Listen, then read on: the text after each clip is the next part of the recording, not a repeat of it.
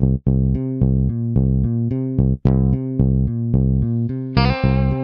the Pitch. Der Sportpodcast mit Benny und David.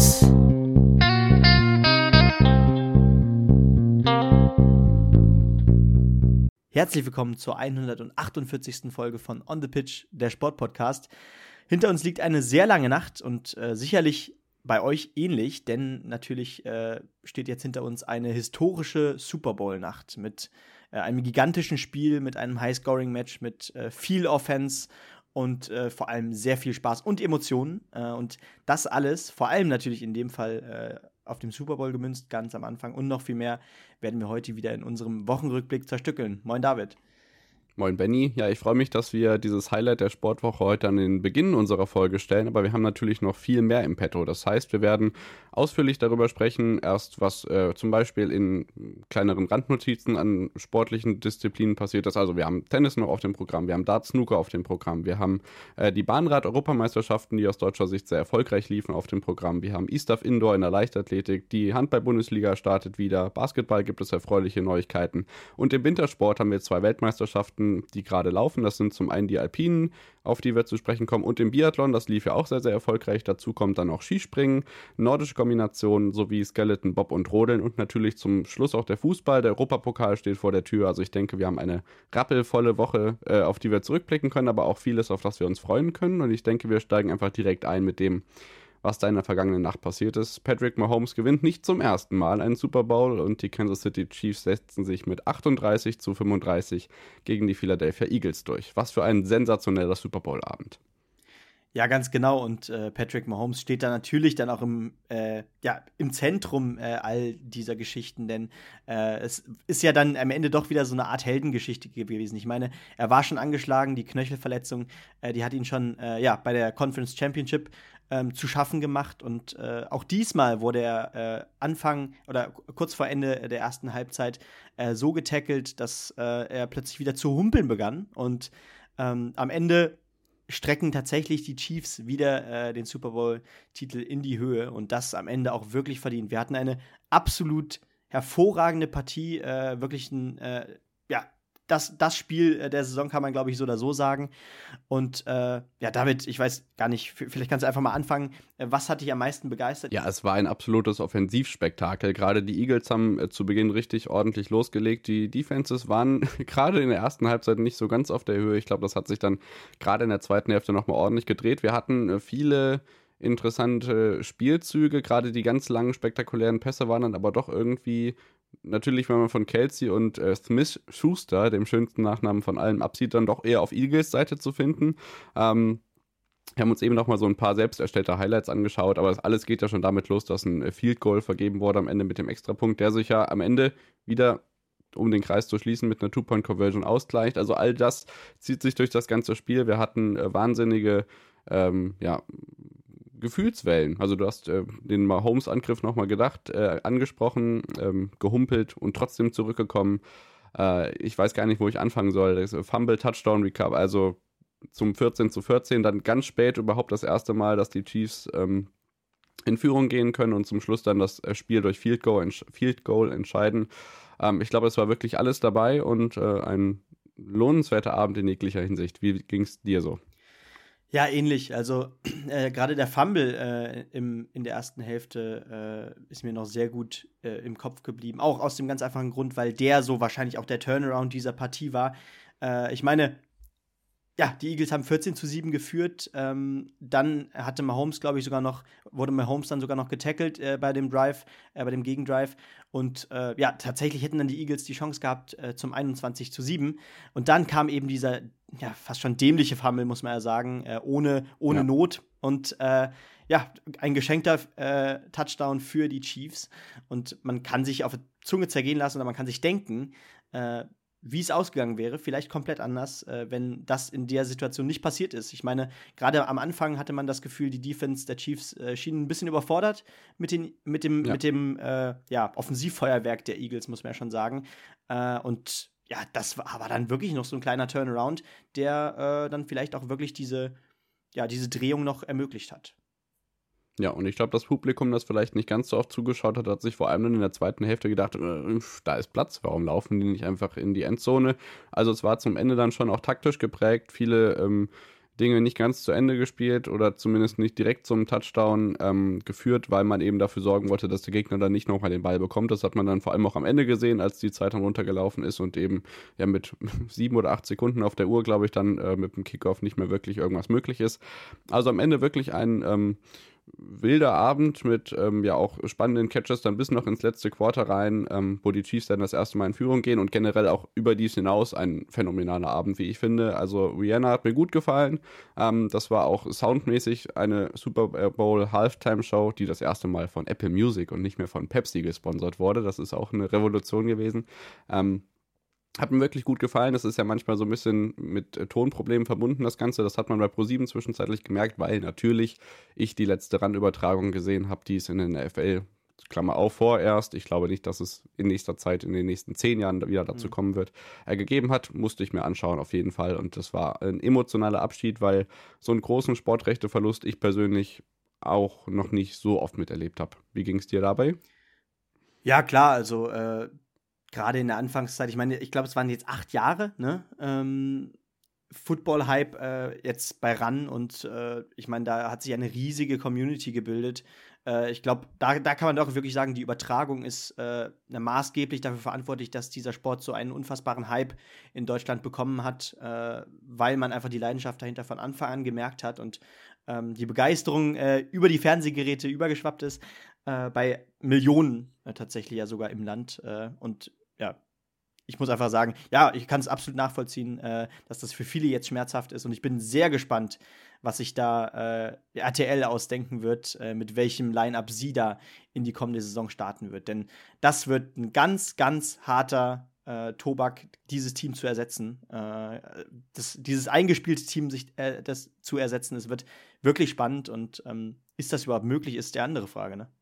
Ja, es gibt auf jeden Fall schon reichlich Gerüchte, was da kommt. Ähm, ich finde, man sollte RTL auf jeden Fall eine faire Chance geben, Absolut. weil wir kennen das aus dem Skispringen, wir kennen das aus der Formel 1, dass RTL dafür gemacht ist, äh, Dinge groß aufzuziehen. Äh, Basketball-Europameisterschaft ist vielleicht mit das neueste Beispiel. Wir hatten jetzt bei Pro7 heute Nacht äh, während der Halftime-Show 70 Prozent äh, Marktanteil in der Zielgruppe. Also klar guckten da nicht viele was anderes, aber auch die Millionen wurden locker geknackt insgesamt. Ähm, ich glaube, dass RTL viel vorhat. Ähm, sie werden, so man hört, auch äh, viel mehr Vor-Ort-Berichterstattung machen. Du hast es ja vorhin gesagt, acht Jahre bezieht sich ja bei RAN nur auf die Regular-Season-Spiele. Das heißt, man hat ein paar Jahre vorher auch die Super Bowl-Rechte schon von der ARD dann bekommen oder beziehungsweise der ARD abgeworben. Und RTL wird, glaube ich, auch ein bisschen mehr auf Vor-Ort-Berichterstattung gehen. Deswegen können wir, glaube ich, so ein paar Gesichter, Kuhn, Vollmer, äh, vielleicht Werner dann vielleicht wirklich als USA-Team sehen, dass dann ein Spiel, das Topspiel am Samstag oder äh, Sonntag, sorry, vor Ort ähm, berichten wird und alles andere an Personalwechseln kann man jetzt lang und breit diskutieren. Am Ende ähm, ja, sind solche Leute wie Spengemann, Schmiso, gegebenenfalls Buschi, das glaube ich aber eher nicht, äh, alle im Gespräch und ähm, Esume glaube ich nicht. Der hat nämlich mhm. bei Instagram gesagt, das war das Ende meiner TV-Karriere. Also da wird, glaube ich, Patrick Esume nicht den Weg angehen, sondern weiter die ELF bei RAN verbinden oder weitermachen. Ähm, es ist ja nicht so, dass RAN jetzt gar keine Sportrechte mehr hat. Aber ich bin gespannt, was RTL da aufbaut. Ja, absolut. Und äh, ja, Esume natürlich, der ist auch noch ein bisschen anders in den Sport verstrickt, ist in Europa ja, ich weiß gar nicht, ob er noch Coach ist von dem Team. Äh, er ist Commissioner der ELF. Ach, okay. Also ja. der, der, mhm. der Ober, oberste ja. Typ der europäischen Footballliga. Ja, legitim, dass er sich darauf fokussieren will. Äh, und denn auch da ist natürlich ein Riesenpotenzial da, das darf man nicht vergessen. Ich meine, äh, wir haben schon andere Sportarten gesehen, die normalerweise in, in den USA natürlich äh, absolut, absolut explosionsartig äh, durch die gesamte Bevölkerung eigentlich eine wichtige Rolle spielen, wie zum Beispiel auch Basketball. Aber auch in Deutschland äh, haben große Turniere im Basketball äh, der, im vergangenen Jahr ja doch für Aufsehen erregt. Und äh, so kann es vielleicht ja auch mit, der, mit einer Art europäischen Liga mal früher oder später aussehen.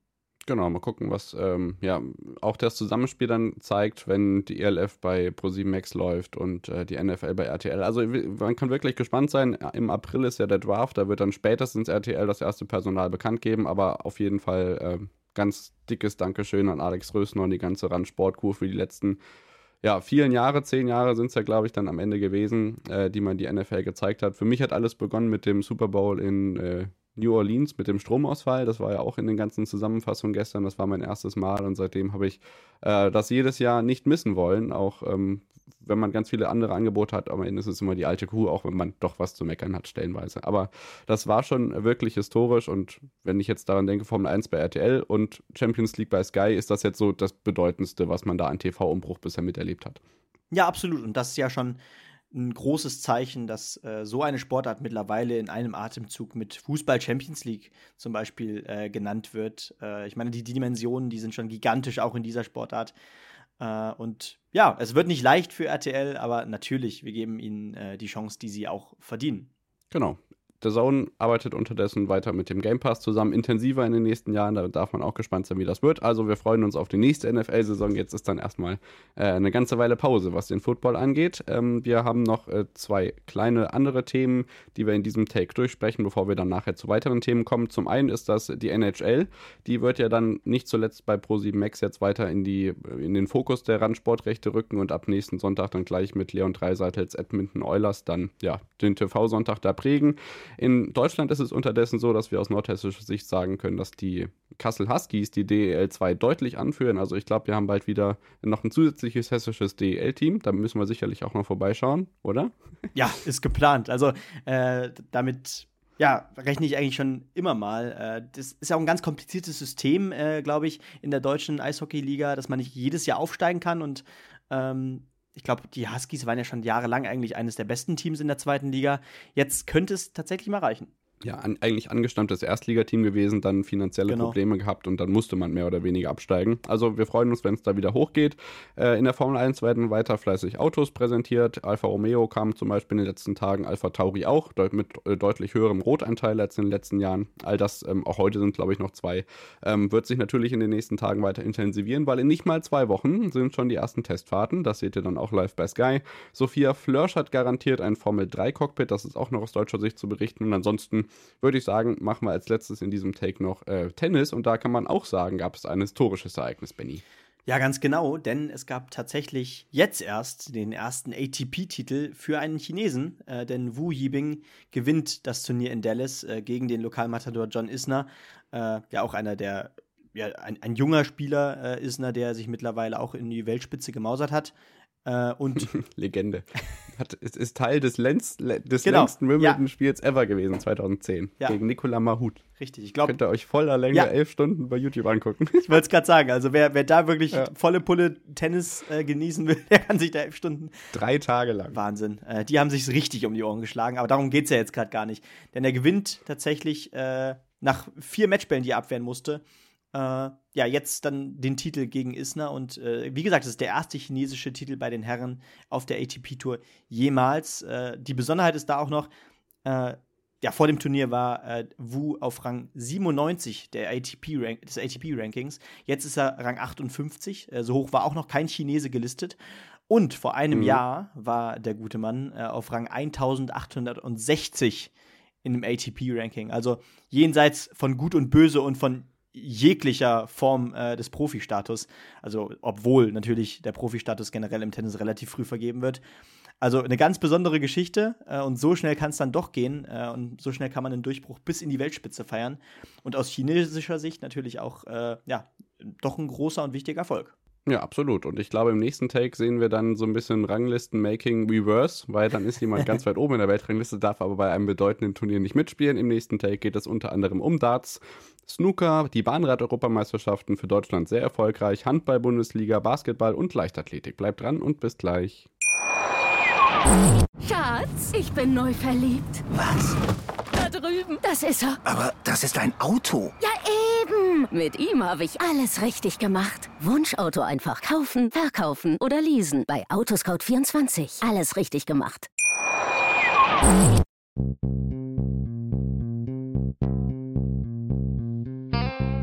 On the Pitch. Der Sportpodcast mit Benny und David. Da sind wir wieder zurück nach der Unterbrechung und melden uns wieder mit dem Darts und Snooker zu Beginn. Benny, ich glaube, im Snooker beginnen heute die Welsh Open. Ansonsten gab es ja nichts sonst äh, Nennenswertes zu berichten. German Masters sind zu Ende gegangen, ne? Genau, da hatten wir ja schon in der vergangenen Woche äh, ausreichend drüber berichtet, auch über den äh, ja, Überraschungssieger. Und äh, genau, die Welsh Open haben heute begonnen. Die erste Runde ist im Laufen. Die Hälfte der ersten Runde ist, glaube ich, sogar schon gespielt. Und damit gucken wir äh, auf den Dartsport, denn da stand natürlich der zweite Spieltag der Premier League an. Äh, erstmal, um darauf zu schauen.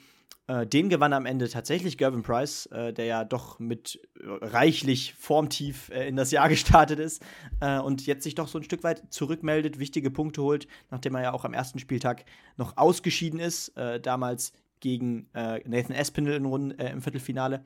Und jetzt ist es tatsächlich der Sieg. Im Finale schlägt er Nathan Espinel äh, mit 6 zu 3. Zuvor hat er noch im Decider Michael van Gerven im Halbfinale geschlagen und zuvor Chris Doby ebenfalls im Decider mit 6 zu 5. Und ja, vielleicht können wir da ganz kurz dann noch äh, auf die Tabelle gucken, denn Chris Doby führt die Tabelle immer noch an. Äh, genau deswegen, weil Doby und Price bisher jeweils einen Erstrunden aus und einen äh, Sieg haben, stehen beide bei fünf Punkten. Genauso wie Michael van Gerven, der einmal ein Finale und einmal ein Halbfinale erreichte. Genauso wie Nathan Espinel, auch bei fünf Punkten, also vier Leute bei fünf Punkten.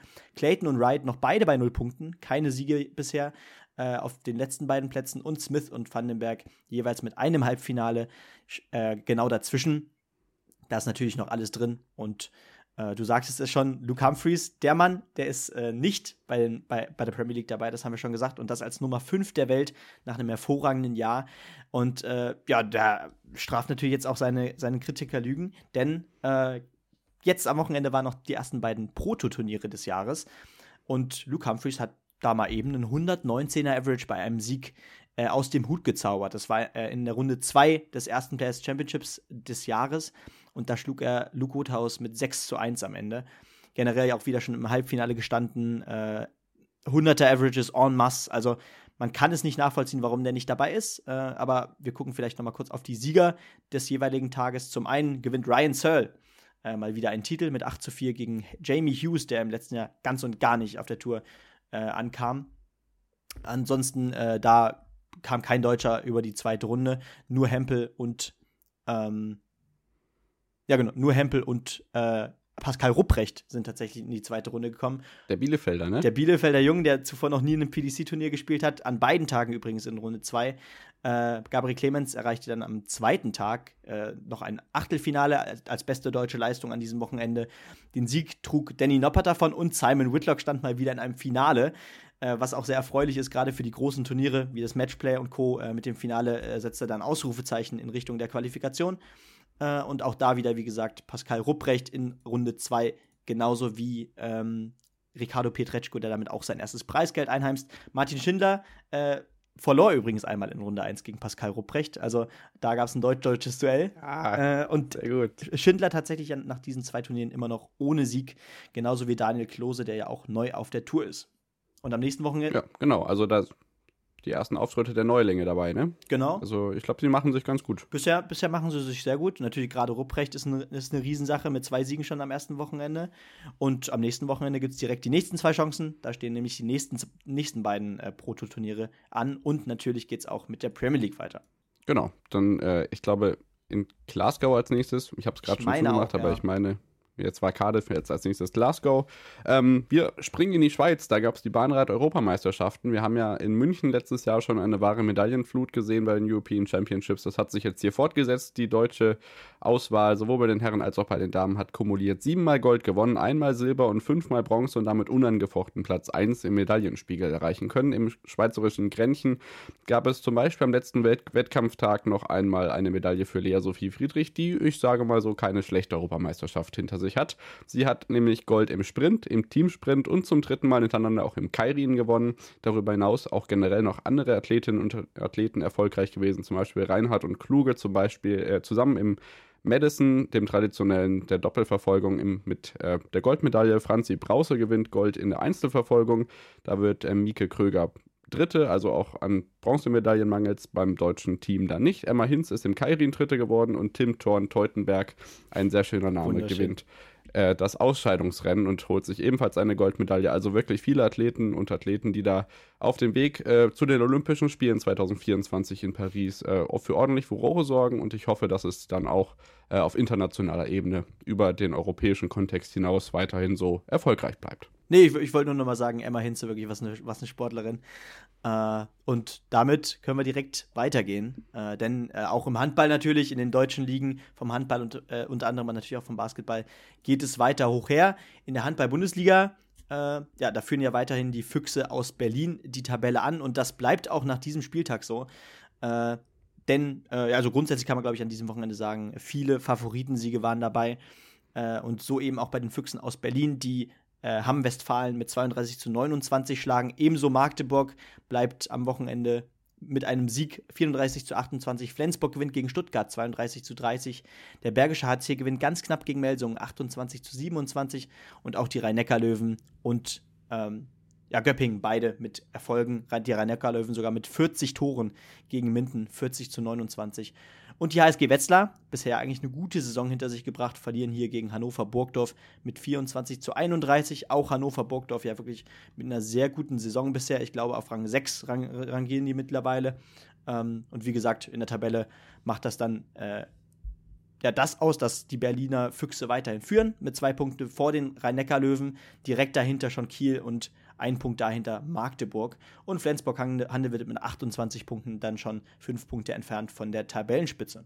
Genau, auf europäischer Ebene haben die Magdeburger unter der Woche verloren gegen Wisła Block äh, 25 zu 24 und Andy Wolf, der deutsche EM-Torhüterheld, ist äh, zurück nach Kiel gekommen, denn Kielce war zu Gast, aber Kielce hat verloren in Kiel 32 zu 29. In der European League waren sowohl Berlin als auch Flensburg und Köpping alle drei erfolgreich.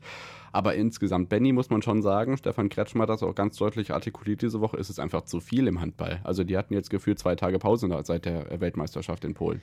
Ja, also wir haben ja auch schon äh, zum Beispiel darüber geredet, es gab im Fußball äh, die größte Winterpause aller Zeiten. Das heißt, die hatten, die, die äh, bei der WM äh, am Start waren, die hatten zumindest dann noch ihre äh, Pause und äh, gingen dann halt erst ins Trainingslager. Aber das ging ja direkt ineinander über. Von der Handball-WM in die, äh, ja, in die Bundesliga.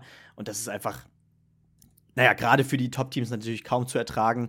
Die, die kriechen wirklich richtig auf dem Zahnfleisch teilweise.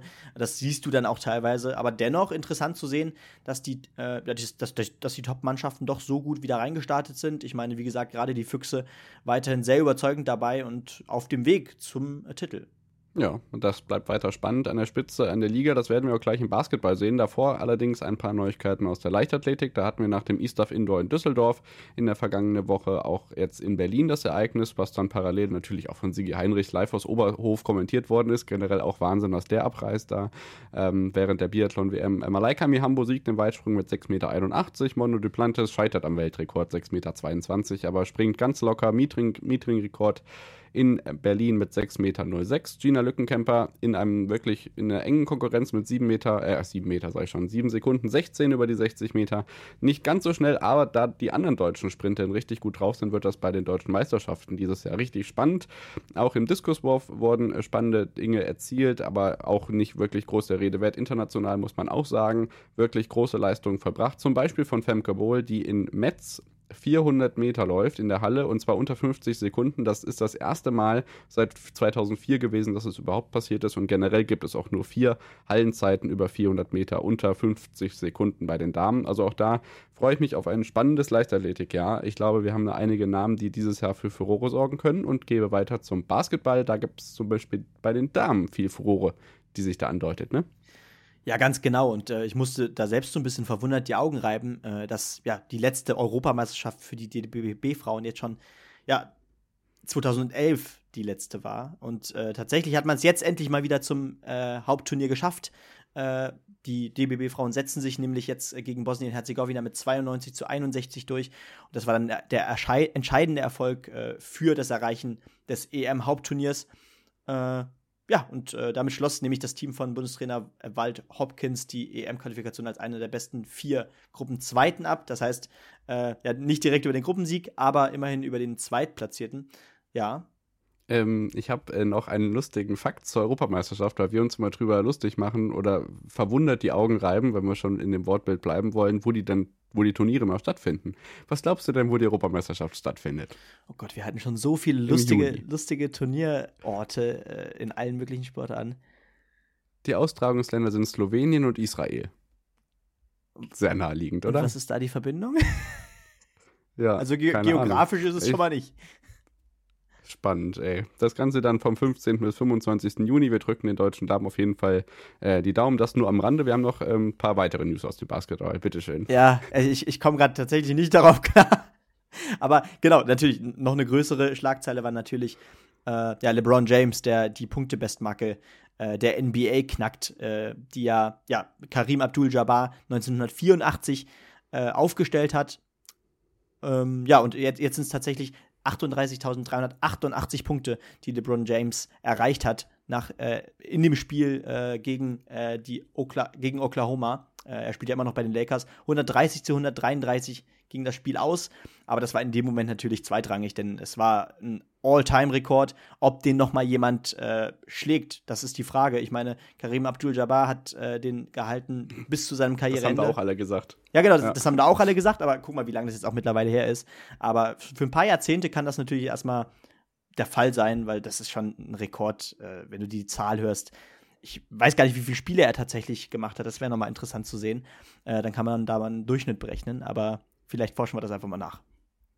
Das ist eine gute Idee. Ähm, wir gucken kurz in die Basketball-Bundesliga. Das ist ja in der Tabellenspitze auch spannend. Ich denke, da kann man jetzt keine voreiligen Schlüsse ziehen mit Berlin, Bonn oder München. Das hält sich weiter in die Waage und noch eine Überraschungsmannschaft auf Platz 5 in der Tabelle wiederzufinden, Benny, ne? Ja, die BG aus Göttingen, zwölf Sieger aus 19 Spielen. Also damit hat, glaube ich, äh, ja, der größte Optimist im Göttinger Bereich nicht gerechnet. Und äh, jetzt wieder zwei Siege in Folge. Jetzt haben sie ja gegen, gegen wen haben sie jetzt gewonnen? Gegen die Merlins? Kann das sein? Sekunde. ähm, gegen Heidelberg. Ach, gegen Heidelberg, okay. 87 zu 81. Genau. Also und gegen die Merlins auch, ja genau, das war das eine war am Donnerstag, das andere am Samstag, gegen die Merlins mit äh, 13, ja, genau. Ja, man, man holt tatsächlich gegen das untere Tabellendrittel wirklich die wichtigen Punkte. Ähm, und der ein oder andere Erfolg gegen große Teams waren ja, war ja auch schon dabei. Ich meine, gerade Alba Berlin mhm. zum Beispiel, ne? Äh, wo man dann leider im Pokal ausgeschieden ist, aber gegen Alba Berlin in der Liga lief es schon gut. Äh, das sind ganz überraschende Ergebnisse, gerade aus Göttinger Sicht, wenn man äh, jahrelang um den Abstieg mitge mitgekämpft hat. Ja, das ist wirklich erfreulich. Und ich glaube, das bleibt wirklich im kompletten oberen Tabellendrittel richtig spannend. Unten weiterhin Braunschweig, Frankfurt und Bayreuth auf den letzten Tabellenplätzen. Benny, ich glaube, heute haben wir wirklich eine Menge vor. Deswegen, ähm, ja, seien das die Sportnews für diesen Bereich gewesen. Und dann springen wir gleich zum Wintersport. Da haben wir unter anderem die WMs im Skialpin, im Biathlon und danach auch noch die Weltcup-Veranstaltungen im Skispringen in der nordischen Kombination sowie Skeleton-Bob-Rodeln, bevor wir uns am Schluss dann auch dem spannenden Fußball, der diese Woche wieder einiges für uns bereithalten wird, widmen. Bis gleich. Schatz, ich bin neu verliebt. Was? Da drüben. Das ist er. Aber das ist ein Auto. Ja, Mit ihm habe ich alles richtig gemacht. Wunschauto einfach kaufen, verkaufen oder leasen. Bei Autoscout24. Alles richtig gemacht.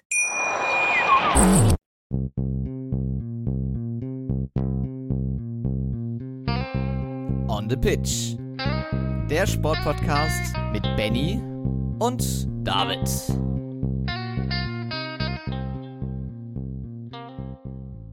Da sind wir wieder zurück nach der Unterbrechung und melden uns wieder mit zwei Wintersport-Weltmeisterschaften, denen wir uns in diesem Take widmen. Sowohl die Biathletinnen und Biathleten sind in Oberhof auf dem Weg, äh, fleißig Medaillen zu vergeben. Die meisten oder einige sind schon vergeben, aber auch die Alpinen sind in Meribel und Courchevel fleißig dabei, ihre Wettkämpfe auszutragen. Wir haben noch die Ergebnisse der Herrenkombination, beide Super Gs und die Abfahrten auf dem Programm. Generell aus deutscher Sicht als Fazit kann man ziehen, wenig los.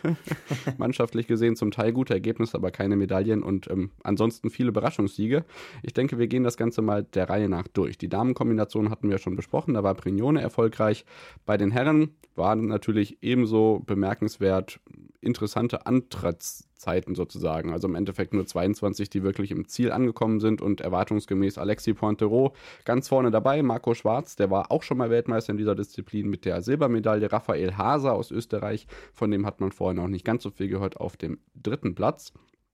Aus deutscher Sicht Simon Jocher auf Platz 13, äh, der beste und auch einzige, der auf dieser Ergebnisliste zu sehen ist. Ich denke, ist das schon das letzte Mal Kombination bei den Weltmeisterschaften. Man darf gespannt sein, Benny. Ja, auch letzte Woche haben wir schon darüber geredet, äh, nach den Damen, da wir ja die schon in der letzten Woche in der Kombi gesehen haben und erlebt haben, wo ja Emma Eicher, glaube ich, Achte wurde. Und äh, ja, wir da schon geredet haben, wie, wie hoch lässt sich das jetzt einschätzen, wenn da 18 Sportlerinnen antreten und was für eine Rolle kann diese Sportart noch spielen. Es, ich gucke es tatsächlich relativ gerne. Äh, ja, ich auch. Also daran liegt es nicht. Aber äh, dann kann man, kann man, da aus der anderen Sicht kann man natürlich äh, das dann doch schon hinterfragen, ja. Ja, wir kommen dann zum Mittwoch. Da gab es den Super G der Damen ausgeschieden. Vielleicht ist das so eine ganz interessante Sache. Sind da jetzt keine großen Namen, deswegen springen wir gleich zu den Medaillen. Marta Bassino generell bei den Speed-Disziplinen hatten ja alle an Sophia Gotcha gedacht. Ähm, bei der Abfahrt werden wir gleich sehen. Es kam anders, als man das erwartet hatte. Marta Bassino gewinnt nämlich Gold für Italien vor Michaela Schiffrin, die die Silbermedaille einfahren kann, nachdem sie auch schon den Weltcup-Rekord dieses Jahr einfuhr. Cornelia Hütter auf Platz 3 zeitgleich mit Kaiser Wickhoff Lee, das heißt zweimal Bronze, einmal für Österreich und einmal für Norwegen. Äh, Alice Robinson aus Neuseeland wird siebte, das ist auf jeden Fall auch eine Erwähnung wert. Und aus deutscher Sicht Emma Eicher mit Platz 18, die bestplatzierte Kira Weitle nur 23. Die war da nicht ganz so erfolgreich. Ähm, bei der Abfahrt war sie auch etwas enttäuscht. Vielleicht ziehen wir die dann vor. Am Samstag die Damenabfahrt konnte nämlich ebenso überraschend von einer Schweizerin äh, gewonnen werden, Jasmin Fluri. Und da ist nicht Sophia Gotcha auf dem Podest, denn Nina Ortlieb holt Silber, äh, Silber Corinne Suter holt Bronze, Sophia Gotcha ähm, verpasst ein Tor, ist die einzige, die quasi äh, disqualifiziert wird. Zwei andere sind nicht gefinisht und das sind an der gleichen Stelle gestürzten Breezy Johnson und eben Emma Eicher. Das heißt, da leider keine Top-Platzierung, auch für Kira Weitle nicht, denn die wird achte. Das ist nicht das, was sie sich erwartet hatte, vor Lara Gutperami, die auf Platz 9 ins Ziel kommt. Also da bei den Damen überhaupt noch nicht das, was man sich vorgestellt hat. Da lasten jetzt so die Hoffnung auf den Teamwettbewerben und auf Lena Dörr, ne? Genau, Lena Dürr kommt noch und ich glaube, äh, wenn wir die Saison so ein bisschen verfolgt haben, äh, die wird auch gute Chancen haben, äh, um eine Medaille mitzufahren. Ja, Kira Weidle, bisschen, bisschen unglücklich bisher.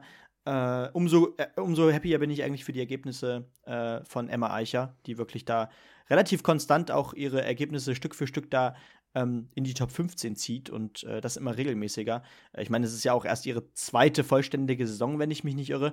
Also da geht es auch jetzt bei der WM doch voran und die Medaillen fehlen zwar noch, aber so ein paar Wettbewerbe stehen ja auch noch aus.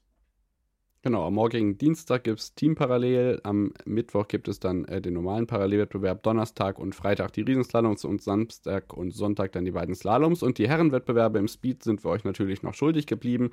Auch da ist es tatsächlich nicht ganz so glatt gelaufen, wie man sich das vorher gerechnet, ausgerechnet hat. Am Donnerstag James Crawford gewinnt überraschenderweise die Goldmedaille im Super G vor Alexander Amott Kilde und Alexi Pointero, der ja in der Kombination schon Gold gewonnen hatte. Marco Odermatt wird Vierter, verpasst er die Medaille. Es sollte noch anders kommen bei einem anderen Wettbewerb. Andreas Sander wird bester Deutscher, zeitgleich mit Bodie Seger aus Kanada auf Platz 9 und die weiteren deutschen Platzierungen Robert Baumann mit Startnummer 1 auf Platz 27, Simon Jocher wird 29. Wenn wir jetzt einfach mal die äh, Punkteränge abspiegeln wollen, die es im Weltcup geben würde, dann haben wir ausgeschieden Dominik Paris und Gino Caviezel. Das sind zumindest zwei große Namen, aber eben auch Josef Ferstl. Ähm, wenn wir zur Abfahrt springen, sehen wir die deutschen Ergebnisse doch bemerkenswert, aber vorher Marco Odermatt gewinnt Gold und das wirklich mit einer wirklich traumhaften Fahrt. Kann ich euch nur noch mal empfehlen, das anzuschauen. Alexander Amott Kilde mit Silber, Cameron Alexander, überraschenderweise ein kanadisches Bronze. Hier, äh, denn Marco Schwarz wird Vierter, James Crawford wird Fünfter und viele andere große Namen unter ferner liefen. Dominik Paris auf 8, Thomas Dresen auf 10 ähm, Robert Baumann 19. Also auch aus deutscher Sicht natürlich bemerkenswert äh, schwach und unter den Erwartungen, aber eben auch international. Mal Striedinger ausgeschieden, viele andere unter Ferner liefen. Also gerade Cameron Alexander sticht da wirklich heraus, Benny. Ja, absolut. Und ähm, es, sind, es sind ja immer so, nicht eine Handvoll Namen, aber so ein paar Namen, die sich dann doch bei einer Weltmeisterschaft immer noch mal hervortun, die man sich so noch gar nicht vorstellen konnte, äh, dass die da mal um ein Podest mitfahren. Das ist jetzt so ein Name und ähm, ja, umso, umso erfreulicher. Äh, es, es, die Geschichten machen ja am Ende dann auch so eine Weltmeisterschaft aus. Trotz dieser vielen Wettbewerbe, das bleibt, glaube ich, dann auch, wenn man dann nachträglich nochmal drauf schaut. Ja, trotz vieler Wettbewerbe. Wir kommen gleich zum Biathlon, Benny. Alles wird gut. Eine, einen Athleten bin ich euch nämlich noch schuldig geblieben, auf den müssen wir zu sprechen kommen. Ähm, wir haben auf der einen Seite ja Weltmeisterschaften in Meribel und Courchevel und da ist ein ganz besonderer Herr beheimatet, denn Johann Claret. Baujahr 1981 geboren, ist er der Oldie im Alpinen Zirkus, wird aller Voraussicht nach am Ende der Saison die Karriere beenden und das waren jetzt so seine letzten großen Rennen, hat sich natürlich auch mehr erhofft. Sensationell ja in Peking eine Olympiamedaille gewonnen und hier jetzt in der Abfahrt ähm, ja mit Platz 23 unter den Erwartungen gewesen, aber da verlässt uns wirklich ein äh, ganz groß am Ende der Saison, das möchte ich hier nochmal unterstreichen, der auch in Wengen damals diesen Temporekord aufgestellt hat, also der Name bleibt, glaube ich, ähm, ebenso lange wie sein Name in den Startlisten der Weltcups äh, oft auch in den letzten Jahren. Wirklich äh, eine wahrhafte Legende. Ja, ganz genau. Ich musste gerade auch ganz ehrlich sagen, das hatte ich gar nicht mehr auf dem Schirm, dass, dass er in Peking eine Medaille geholt hat. Äh, aber ja, klar, äh, das war dann nochmal so der Gipfel eigentlich äh, oder die, die Kirsche auf der Sahnetorte äh, seiner Karriere. Und ähm, ja. Silber in der Abfahrt war es. Ah, okay. Ja, muss, muss, ich, muss ich nochmal nachforschen. Aber äh, hatte ich echt nicht mehr auf dem Schirm. Nee, tolle Geschichte und äh, eine Riesenkarriere. Das ist vielleicht im Wintersport auch so krass wie nirgends sonst. Ich meine, äh, Oldies haben wir im Skispringen genauso genug. Äh, und dass das auch im alpinen Zirkus möglich ist. Ich meine, das sehen wir auch im deutschen Team. Romet Baumann. Ne? Mal sehen, wie lange der noch weitermacht. Ja, ich denke, wir springen von der einen Geschichte zu einer anderen und leiten damit die äh, Biathlon-Weltmeisterschaften in Oberhof ein, einfach weil es eine unfassbare Geschichte ist. Bevor wir auf die sportlichen Ergebnisse genauer kommen, können wir vielleicht auf unseren Athleten der Woche von der letzten oder vorletzten Februarwoche aus dem Jahr 2022 eingehen. Dimitri Petruschny ist nämlich nach Kriegseinsatz in der Ukraine und schwerer Knieverletzungen zurück in der Weltelite ähm, im Biathlon angekommen. Ver äh, Verfolgungsweltmeister 2019, wenn ich mich nicht irre, und jetzt in mhm. Oberhof wieder ganz oben auf gewesen. Zwar ohne Podium, aber eine unfassbar bemerkenswerte Geschichte, Benny. Ja, Wahnsinn. Also ich habe leider tatsächlich den Sprint der Herren nicht verfolgt, äh, beziehungsweise nicht live sehen können. Aber am Ende stand da ein fünfter Platz ohne Fehler für Pedruschny, der äh, ja am Anfang äh, des vergangenen Jahres, relativ am Start des äh, Krieges in der Ukraine, ähm, ja von uns ja auch zum Athleten der Woche gekürt wurde, weil er eben die Karriere äh, beziehungsweise die Saison äh, nicht beenden konnte, weil er tatsächlich zum Kriegsdienst eingezogen wurde. Ähm, da gab es auch ein ganz bewegendes Bild und er hat da auch einen, äh, einen Post, glaube ich, auf Insta geschrieben, äh, der einen wirklich die, die Tränen in die Augen getrieben hat. Und äh, ja, da sieht man wirklich wieder, dass, dass Sport eben nicht irgendwie eine Parallelwelt ist, sondern dass Sport in, in die Realität, in die äh, harte Realität der, andere, der Restwelt so gesehen eingebettet ist. Und äh, das war wirklich eine Riesengeschichte. Und jetzt dieser fünfte Platz bei der Weltmeisterschaft ähm, das hat man ihm auch angesehen am Ende. Das hat ihm so viel bedeutet. Äh, hat er auch richtig gefeiert mit der, mit der Flagge in der Hand. Ähm, ja. Tolle Bilder und äh, auch die Trainer mit Tränen in den Augen. Unfassbar. Ja, das, das, da, damit Wahnsinn. hat, glaube ich, niemand gerechnet, auch aus dem eigenen Team nicht. Und vielleicht war, waren das auch diese Stück extra Emotionen, äh, die ihn da durch dieses Feld geleitet haben. Ja, genau, das ist auf jeden Fall die Geschichte, die wir hier unbedingt voranstellen wollten, bevor wir jetzt zu den sportlichen Ereignissen kommen. Ähm, ja, zwischenzeitlich hatten wir Kaiserwetter in Oberhof, aber natürlich haben die Erwartungen uns nicht enttäuscht und der Nebel zog noch auf in den letzten Tagen. Einige Bekannte auch da gewesen von uns, die da ähm, die Rennen am Rennsteig ähm, verfolgen konnten. Und wir starten mit der Mixstaffel. Unter der Woche ging es ja schon los, Benny. Ähm, ja, berichte doch mal, wie es so lief insgesamt. Ja, insgesamt äh, waren es, wenn man äh, im Allgemeinen drauf schaut, äh, bei den Herren vor allem natürlich wieder die äh, Bö-Festspiele. Äh, das hat sich äh, in der Saison bereits abgezeichnet. Das war jetzt auch bei, bei den bisherigen äh, ja, Wettkämpfen der Weltmeisterschaft so. Natürlich war es in Oberhof wieder traditionell neblig. das heißt, ich habe auch ein paar Bilder von, von Freunden noch gesehen, die vor Ort waren. Da hast du nicht sonderlich viel an der Strecke gesehen und gerade beim Schießen natürlich traditionell auch nicht. und was man auch was auch hängen blieb bisher, waren wirklich viele gute Ergebnisse aus deutscher Sicht dabei. Bei den Herren stand noch kein Podest, äh, aber auch viele Top-Ergebnisse in den Top 10 waren zu finden. Und bei den Damen haben wir tatsächlich wieder eine Weltmeisterin mit Denise Herrmann. Äh, bei ihrem Heimweltcup, sie kommt ja aus Oberhof, sie wohnt in Oberhof, holt sie tatsächlich im Sprint die Goldmedaille. Äh, sie hat ja, glaube ich, schon mal in der Verfolgung äh, eine Weltmeisterschaftsgoldmedaille gewonnen. Ich weiß nicht, ob das Hochfilzen war, ich bin mir aber nicht mehr sicher. Hat ja auch in Peking äh, also kann sich ja auch Euro äh, Europameisterin, genau, Olympiasiegerin nennen. Äh, und ja, das ist einfach nochmal wieder was, was obendrauf zum Ende ihrer Karriere. Ich meine, die Dame ist mittlerweile 34 Jahre alt und äh, was für eine Karriere bisher. Aber vielleicht fangen wir von vorne an, denn äh, es startet ja mit der Mix-Staffel und die ging aus deutscher Sicht leider nicht gut aus. Am Ende sechster Platz noch hinter der Tschechischen Republik. Ähm, auch durch ein, äh, ja, ein, einen Fehler beziehungsweise eine Strafrunde durch Benedikt Doll äh, als dritter Läufer, der da ähm, ja, dann vielleicht diesen sechsten Platz auch ein Stück weit ausmacht. Am Ende gewinnt das Team um Norwegen vor Italien und Frankreich. Äh, das war das Podest. Dann Frankreich rettet die Bronzemedaille kurz vor Ziel noch, weil sich der Schlussläufer äh, Quentin Fiomayer nicht in den Zielraum begibt, sondern einfach die nächste Runde laufen will und merkt das nur rechtzeitig und äh, ja. schnappt den Österreicher noch die Bronzemedaille weg. Die kamen schon angerauscht. Ja, ganz genau. Und äh, was, was dann vielleicht noch spannend ist, dann ging es natürlich zu den Sprints. Wie gesagt, Denise Hermann Wick äh, gewinnt den Sprint vor Hanna Oeberg 2,2 Sekunden vor Oeberg. Beide null Fehler. Also ja. das war auf der äh, das, das war wirklich richtig spannend. Äh, und ja, auf drei dann auch noch eine Schwedin mit Lynn Persson. Äh, Martha Olsby-Reuseland auf vier, auch das ist ein tolles Ergebnis, weil sie ja auch äh, nicht ganz auf dem Damm war bisher in der Saison. Äh, Sophia Schneider, auch eine Entdeckung, äh, Rang 7. Äh, Julia Simon nur auf 10, aber auch sie wird später dann noch ihren Weltmeistertitel holen. Und Hannah Ke Genau, Denise Hermann-Wick, die andere Goldmedaille, sorry, 2019 Verfolgungsgold in Oestersund. Ah ja, okay. Östersund was, okay.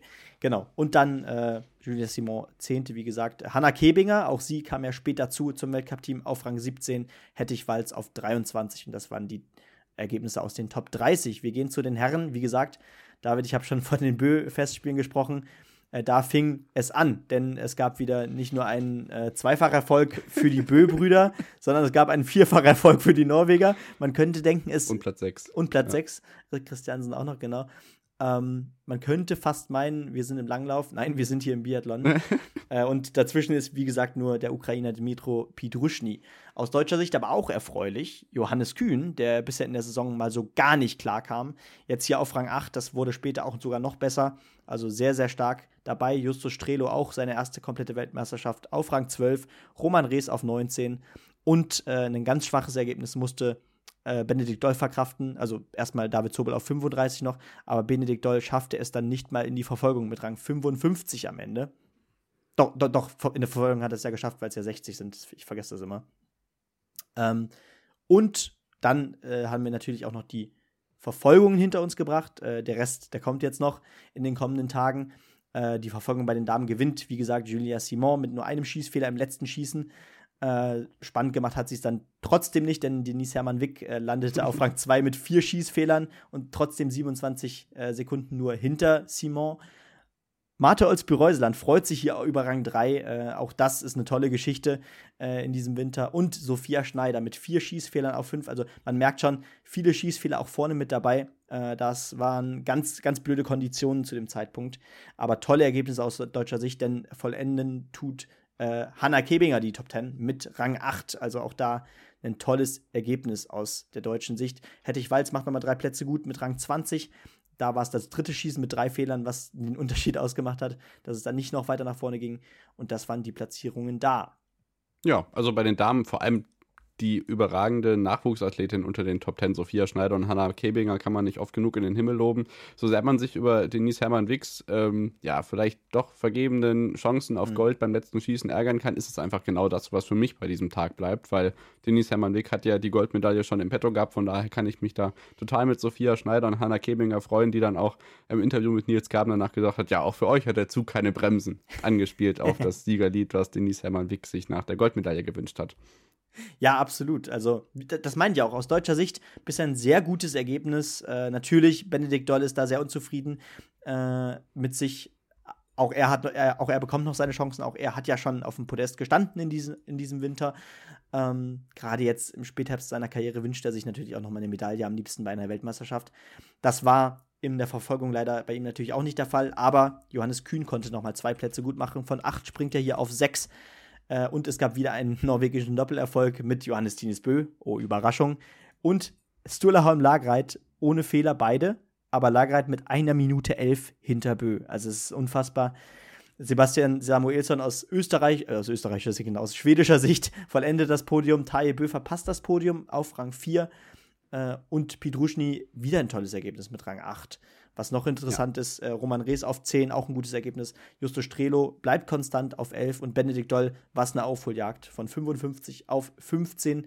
Das ist äh, ein guter Beginn und das macht auch Hoffnung für die nächsten Wettbewerbe, denn David, es finden noch die Einzel statt, es findet noch die Staffeln statt, es finden noch die Massenstarts statt. Also es geht noch ein bisschen weiter. Genau, Einzel, Dienstag und Mittwoch. Donnerstag gibt es dann die Single-Mix-Staffel, den allerliebsten Wettbewerb von allen.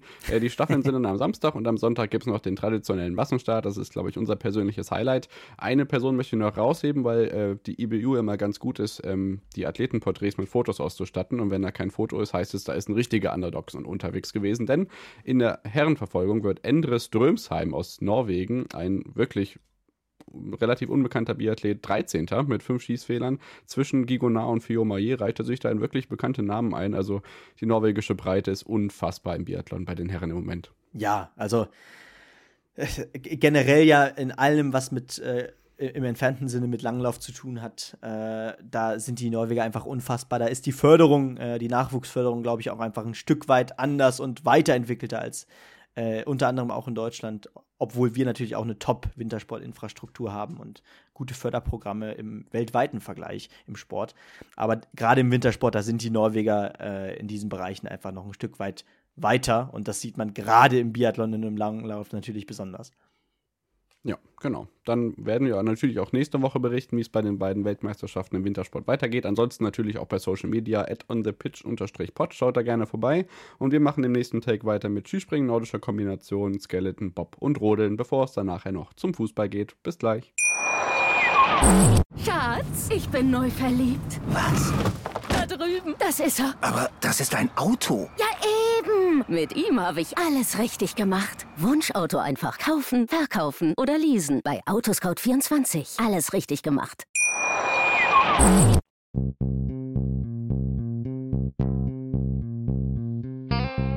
On the Pitch. Der Sportpodcast mit Benny und David.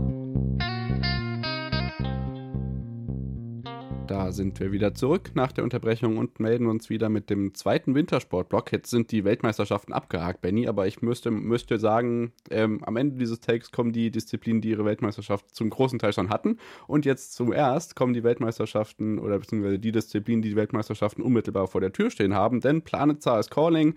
Die Langläuferinnen und Langläufer haben noch äh, fleißig Pause, bereiten sich auf die Titelkämpfe vor im Skispringen und in der nordischen Kombination. Dagegen geht es noch fleißig hoch her und ich denke, wir starten mit dem Skispringen. Die Herren in Lake Placid und die Damen in Hinzenbach. Wie möchten wir starten? Nö, ich würde sagen, wir fangen einfach mal mit den Herren an, äh, weil ich finde, dass da doch äh, ein paar News sind, die eine sehr große Rolle spielen, die sehr relevant sind und gerade auch, weil Lake Placid natürlich ähm, ja endlich mal wieder im äh, Kalender ist, äh, was jahrelang nicht der Fall war. Du wirst sagen können, wann es das letzte Mal war? Also Lake Placid war dieses Jahrtausend auf jeden Fall noch nicht im Weltcup-Kalender, genau. aber der letzte ähm, Weltcup-Wettbewerb in Übersee in, auf dem amerikanischen Kontinent, in Sapporo geht das natürlich trotzdem, war kurz nach den Olympischen Spielen 2002, müsste dann drei oder vier gewesen sein, in Salt Lake City. Also Lake Placid wirklich Ewigkeiten nicht äh, Weltcup-Ort gewesen, aber das war eigentlich auch gar nicht geplant. Denn Copper Peak in Iron Road wird Ewigkeiten, seit Ewigkeiten nicht fertig. Diese Halbflugschanze wird 160er K-Punkt, glaube ich, je nachdem, wie mhm. man das jetzt mit den Plänen dann urteilen möchte. Iron Mountain, angestammter COC-Ort, ist kurzfristig abgesagt worden. Lake Placid ist eingesprungen. Auch frisch renoviertes Schanzenzentrum. Ich hatte am Anfang ehrlich gesagt so ein bisschen Schwierigkeiten, mich damit anzufreunden, aber es hat dann doch echt Spaß gemacht an diesem Wochenende. Ja, äh, also was mir aufgefallen ist, äh, ist, ist da eine interessante Kameraführung.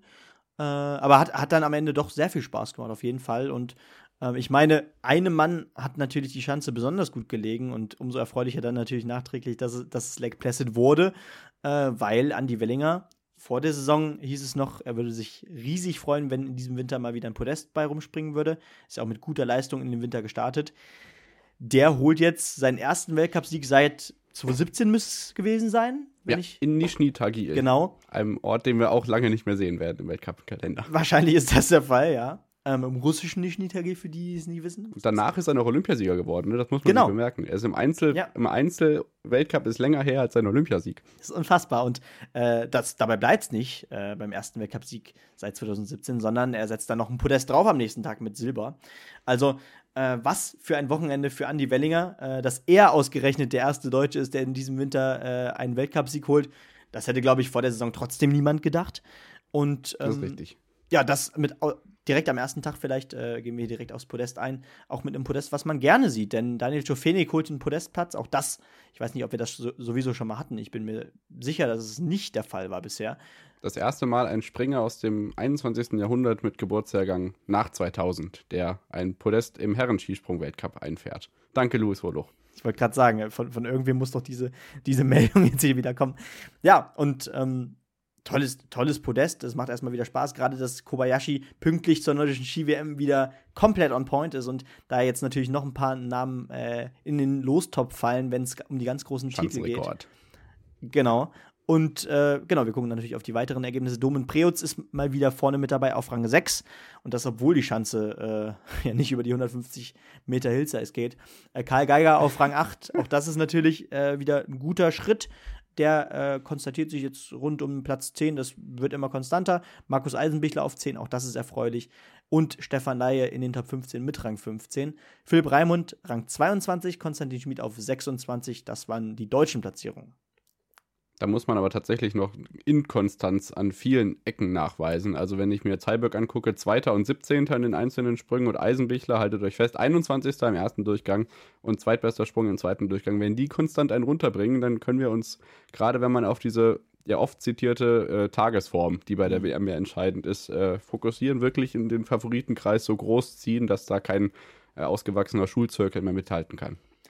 Ja, absolut. Also haben wir auch schon oft drüber geredet, das ist einfach wirklich der Fall. Und äh, vielleicht, ich gucke noch mal kurz, was fällt mir noch auf? Sieger Jela auf Rang 12, auch das hatten wir in dieser Saison noch nicht oft, dass der äh, tatsächlich mhm. so weit vorne äh, in der Rangliste landet.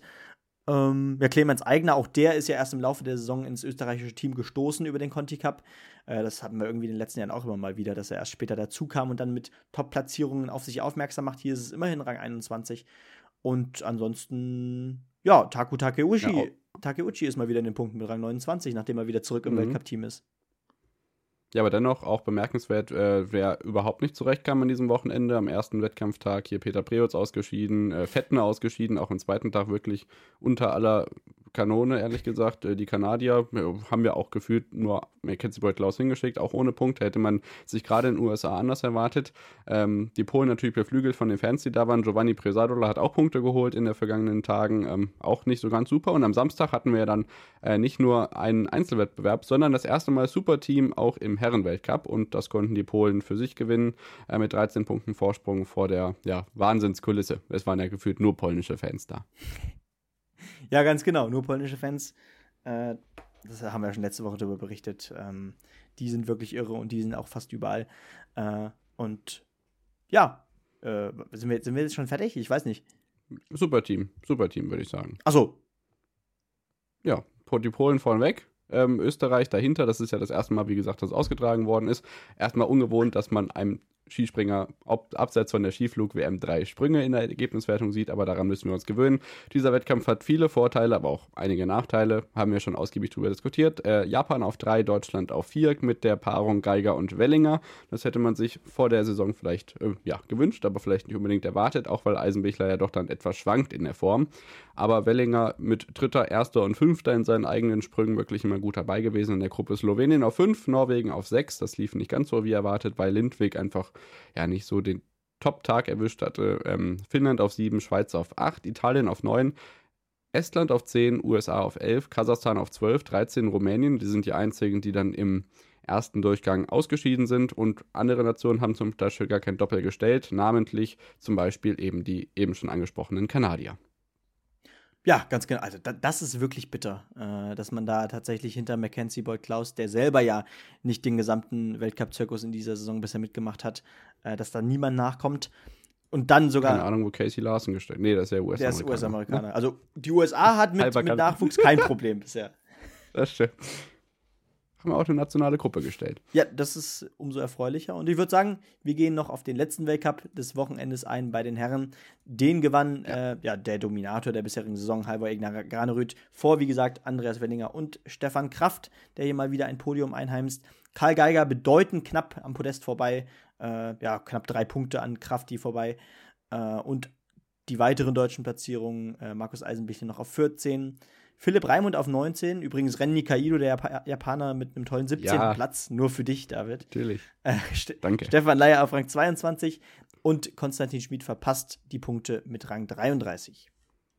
Matija Vidic aus Slowenien holt auch Weltcup-Punkte mit Startnummer 2, Platz 26. Das ist auch ein Name, den man da noch gar nicht gesehen hat.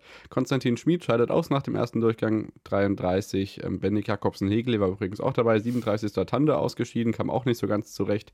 Ebenso wenig wie Peter Preutz, der auch am zweiten Wettkampftag, ebenso wie Manuel Fettner nicht in den zweiten Durchgang kommt. Und der Juniorenweltmeister Velo Palosari wird 49. und kriegt auch keine Weltcup-Punkte. Und ich denke, wir springen dann zu den Damen nach Hinzenbach zur kleinsten Weltcup-Schanze, die es bei den Damen gibt. Nach der ähm, ja, größten, wo alle mitmachen durften, in Willingen jetzt die kleinste. Es war wirklich spannend und ich muss sagen, ähm, gerade in der Phase, als ich von Lake Placid noch nicht wusste, was ich davon halten soll, hat mir Hinzenbach wirklich Spaß gemacht, weil das war äh, wirklich spannend, was da passiert ist. Für Katar Althaus nicht immer mit gutem Ende, aber trotzdem äh, viele Bemerkungen wert. Auf jeden Fall. Und äh, angefangen da vielleicht auch, äh, um direkt reinzustarten, mit Nika Preutz, die tatsächlich ein Podest holen konnte mit Rang 3 äh, am Samstag. Und das, ja, ich, ich glaube, ich bin mir ziemlich sicher, dass auch das im Weltcup-Kalender äh, Novum für sie sein müsste. Ähm, dass äh, die Preutz-Schwester jetzt hier auch tatsächlich im Weltcup-Team so weit vorne rangiert aus deutscher Sicht, äh, nee, erstmal natürlich Eva Pinkelnick, ähm, die vielleicht sogar mit Katharina Althaus bisher den besten Eindruck in der Saison gemacht hat, gewinnt vor Emma Klinetz und wie gesagt Nika Preutz. Althaus auf vier, äh, Alexandria Lutit, die äh, Kanadierin, die ja auch schon einen Weltcupsieg feiern konnte, hier auf fünf und Selina Freitag wieder in den Top 10 mit sieben. Also auch da eine unfassbare Saison bisher von ihr. Anna Rupprecht 11 auf dem Weg in die Top 10. Pauline Hessler 15, Agnes Reich 18, Luisa Görlich 19 wie gesagt, äh, wenn man das mit der vergangenen Saison vergleicht, ähm, da kann ich mich noch an so viele Ergebnisse erinnern zwischen Platz 30 und 35 von mehreren äh, deutschen äh, Frauen äh, in einem Weltcup und äh, jetzt mindestens zehn Plätze weiter vorne, das gesamte Team. Also da wird sehr gut nachhaltig gearbeitet offensichtlich und ähm, da sieht man jetzt schon, dass man teilweise die Früchte dafür ernten kann. Ja, macht auf jeden Fall Spaß. Und wenn man jetzt äh, sagt, Phoenix ist der erste 2000er, der äh, einen Weltcup-Podest schafft, können die Damen im Skispringen nur müde drüber lächeln. ja, das ist bei den Damen natürlich nochmal was ganz, was ganz anderes. Nika Preutz mit 17 Jahren, also, Jahrgang 2005. 2005 Jahre. Podium. Genau, ich, und sie ja. war ja letztes Jahr schon im Weltcup dabei und hat regelmäßig Weltcup-Punkte geholt. Äh, auch bei den Damen, vielleicht, vielleicht ist es auch nochmal so ein bisschen ähnlich zur nordischen Kombination. Gerade bei den Damen ist da ja auch der Fall, dass die Breite äh, des Weltcup-Zirkus äh, da sehr, sehr jung ist und sich irgendwo zwischen Jahrgang 2000 und 2005 bewegt. Äh, aber Nathalie Armbruster und Co., da kommen wir ja gleich erst drauf. Genau, Xiliu holt weiter Punkte und Nozomi Maruyama muss man auf jeden Fall hervorheben. Ich denke, den ähm, zweiten Wettbewerb dann auch mit dem Podest auf Platz 3, die Japanerin wirklich stark, dass da eben mehr ist als nur Sarah Takanashi. Ja, das haben wir auch in Willingen schon mit Begeisterung feststellen können. Ich meine, da gab es einen, einen Dreifachsieg sogar, glaube ich, ne? aus äh, japanischer Sicht. Ja, korrekt. Das war wirklich, äh, mit, genau, mit Daiki, äh, ich, ich hatte schon fast Daiki Ito gesagt, Hilfe. Daiki Ito. Yuki Ito war Yuki Ito war es, genau. Äh, natürlich vor Maruyama und äh, Sarah Takanashi. Äh, auch da ist erfreulich, dass ein gesamtes Team da so stark performt und dann natürlich auch den Österreicherinnen, äh, den Slowenen und natürlich auch äh, den Deutschen da ordentlich Druck macht. Genau, Katar Althaus von 1 auf äh, 6 zurückgefallen am Sonntag. Das ist natürlich so ein bisschen traurig gewesen. Freitag auf 9. Aber ich denke, soweit ganz gut. Chiara Kreuzer kam ja auch traditionell in Hinzenbach schon ganz gut zurecht. Also da darf man dann gespannt sein, was das letzte Wochenende vor der WM in Planitza so uns äh, für die Springerinnen und Springer bereithält. Rasnov wird Eurosport, soweit ich weiß, nicht übertragen. Das heißt, das seht ihr dann exklusiv bei den Kolleginnen von der Sportschau. So, dann springen wir nach Schonach zum legendären Ende der German Trophy. Da kommen wir gleich am Ende noch drauf zu sprechen. Vorher natürlich kommen wir auf die Ergebnisse der Vize-Junioren-Weltmeisterin in der nordischen Kombination zu sprechen. Nathalie Armbruster, Benny. Ja, also Woche für Woche können wir eigentlich hier nur Lobeshymnen für, für sie halten, die äh, mit 16 Jahren im Weltcup Anfang der Saison gestartet ist und von Anfang an, äh, ich glaube sogar ihr erstes Ergebnis war direkt Rang 3, äh, wenn ich mich noch richtig erinnern kann. Und auch hier wieder mit einem starken vierten Platz. Aber da hat sich tatsächlich noch eine andere Deutsche eingemischt. Äh, wir reden ja Jetzt kommt der Satz, auf den wir alle warten. Den, den sage ich jetzt nicht nochmal. Aber ähm, naja, Gida Westfold-Hansen hat wenig überraschend wieder mit über, eine, über einer Minute Vorsprung vor Jenny Nowak gewonnen. Und Jenny Nowak holt sich damit ihr erstes Podest, ihren ersten Podestplatz im Weltcup. Äh, auch da ist es immer noch äh, spannend zu sehen. Auch Novak ist erst Jahrgang 2002 und damit vier Jahre älter als Nathalie Armbruster. es ist unfassbar. Und Yuna Kasai äh, auf Rang 3, ebenfalls Jahrgang 2004 aus Japan. Äh, aus deutscher Sicht weiter noch interessant, Svenja wird auf Rang 9, auch das ist ein tolles Ergebnis. Cindy Harsch auf Rang 15, Magdalena Burger auf 18, Maria Gerbot auf 19 und Sophia Maurus auf 20. Am Ende waren nur 25 Starterinnen äh, vor Ort, aber auch das äh, ist ja eine Meldung, die jetzt sich, glaube ich, nicht mehr vorzutragen lohnt, weil das gerade bei der nordischen Kombination der Damen leider der Fall ist. Genau, trotzdem gehört zu Olympia. Ab zu so. Wettbewerb Nummer 2. genau, wir gehen in den zweiten Wettbewerb. Äh, wir gehen aber natürlich erstmal zu den Herren. Denn am selben Tag, am 11., fand da natürlich auch ein Weltcup statt und den gewann Jens Luras Oftebro vor Johannes Lampater und dem Esten Christian Ilves. Auch aus deutscher Sicht äh, wieder ein, zwei solide Top-10-Plätze. Einmal Jakob Lange, der äh, leicht überraschend hier Platz 10 einheimst und Julian Schmid, äh, auch aus deutscher Sicht, wie gesagt, die Überraschung der Saison äh, auf Rang 5. Terence Weber 17, Feist 18, Fabian Riesler auf 19, David Mach dann äh, auf Rang 22, Wendelin Tannheimer, David, dein Lieblingsathlet, auf Rang 25, ja. äh, der Oberstdorfer. Auch der äh, macht die Schritte nach vorne im Weltcup. Und äh, ja. Genau.